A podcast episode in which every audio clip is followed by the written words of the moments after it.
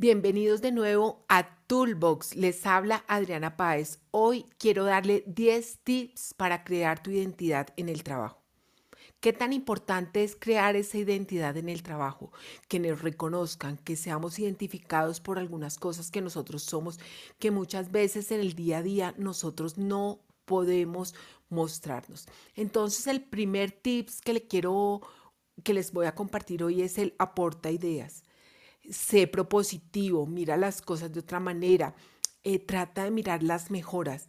Esto de estar aportando ideas te empieza a hacer sobresalir. El segundo tips es comunicar los logros.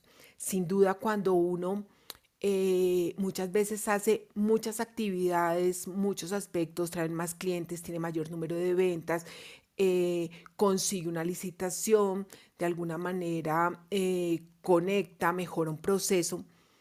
Esto muchas veces nosotros no lo comunicamos, pasa desapercibido dentro de las personas y de alguna manera esto de comunicar los logros es también esa venta que yo me hago de, de, de mí mismo, de lo que yo soy, de esas cosas que yo puedo aportar dentro de la compañía.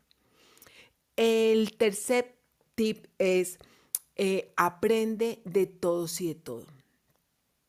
¿Qué tan importante es aprender de nuestra compañía, de lo que nosotros hacemos realmente, qué cosas nuevas hay, eh, mis compañeros qué hacen, por qué este negocio en el cual yo estoy metido, la empresa genera ese negocio, eh, para dónde va, eh, qué significa en el próximo, cuáles son las tendencias, los mayores aportes, cómo esto va a ir en la economía, con la política. De alguna manera, empezar uno a aprender todos esos tipos de aspectos son sumamente importantes porque te hacen valioso, de alguna manera te logran eh, como lo decíamos en el primer punto, aportar ideas. Entonces, esto enriquece tu vocabulario, tu background frente a eso que tú realizas como profesional, pero también en el contexto donde la empresa esté. El cuarto aspecto, y este me parece muy, muy importante, es mejorar la redacción y la oratoria. Muchas veces nosotros escribimos y ahora muchas personas dicen que se escribe como WhatsApp.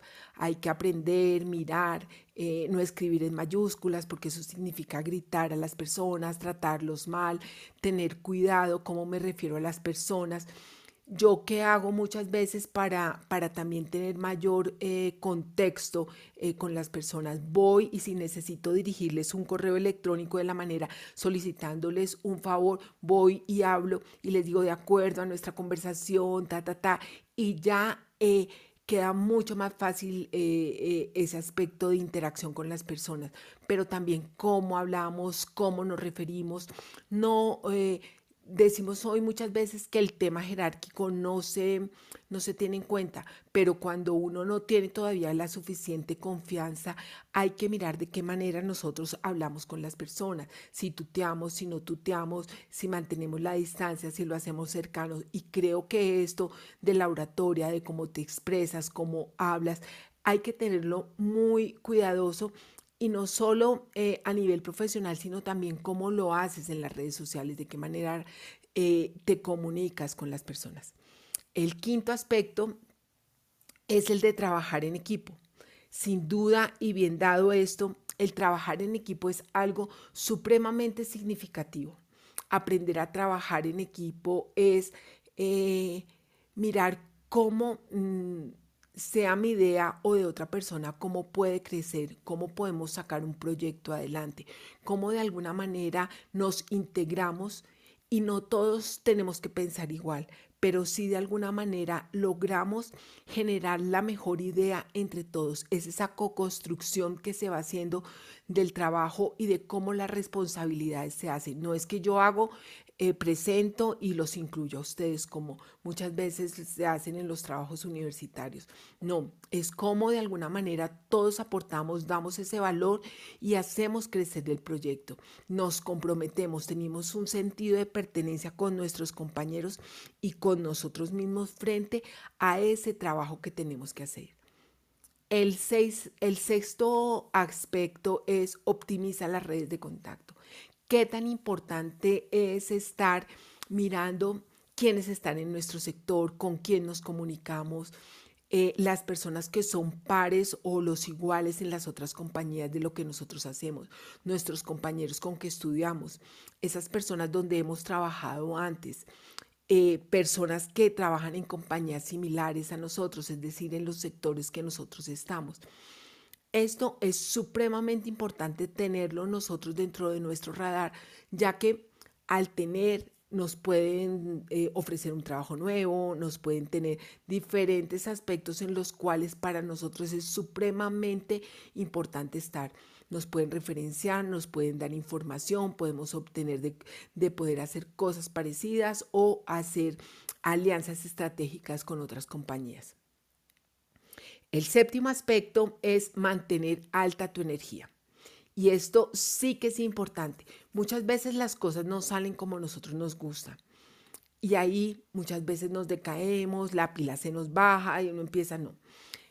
Una de las fórmulas es siempre mirar las cosas de qué manera eh, le damos la vuelta y vamos manteniendo, siempre con un aspecto positivo, mirando las cosas de otra manera, logrando que las personas de alguna manera nos vean que siempre estamos proponiendo. Eh, eh, con buena cara, sonriendo, sacando esos 10 centímetros de sonrisa que nosotros tenemos, que nos hacen de alguna manera caracterizar esto.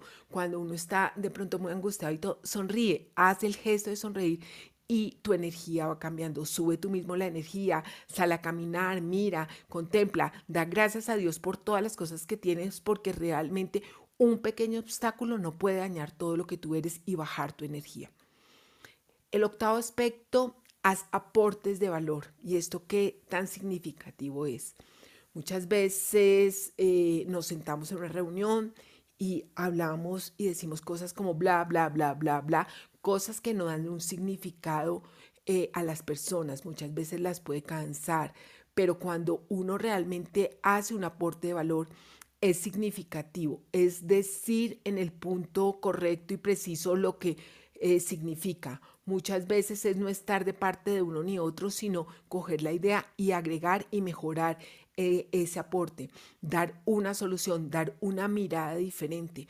De, de pronto con tu experiencia puedes mostrar otro tipo de resultados. A mí me ha funcionado estos aspectos.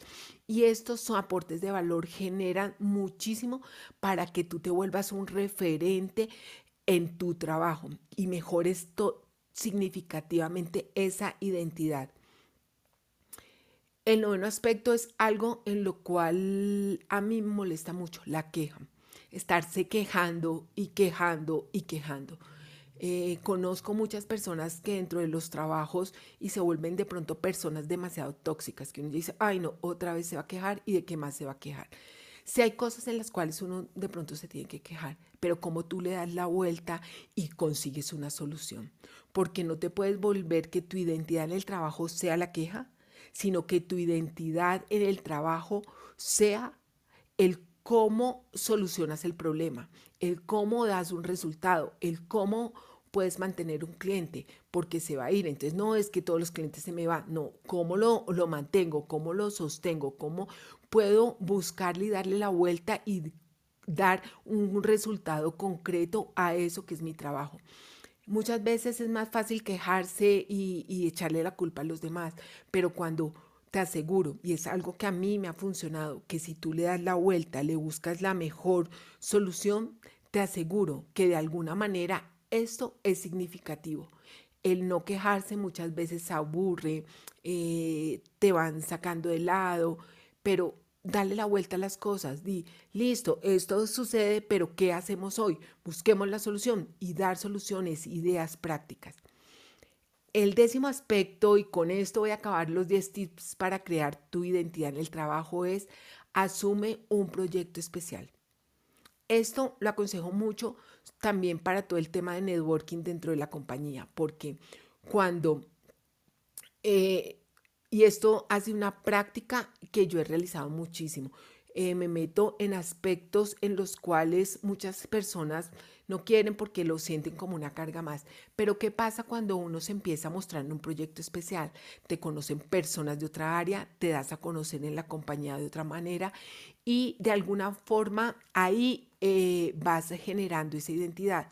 Si tú eres bueno, obviamente, muéstrate de otra manera porque puede que en tu trabajo actual no te estés mostrando como tú realmente esas eh, potencialidades, eh, esos talentos que tú tienes, no te permiten en el trabajo mostrarlos, pero en un proyecto especial, de pronto tú digas, yo soy experto en hacer tablas dinámicas de Excel y esto sirve para tal y tales aspectos, y eso te hace sobresalir. Entonces, mira proyectos especiales, pero aquí tienes que tener un, algo en cuenta y es la regla de oro.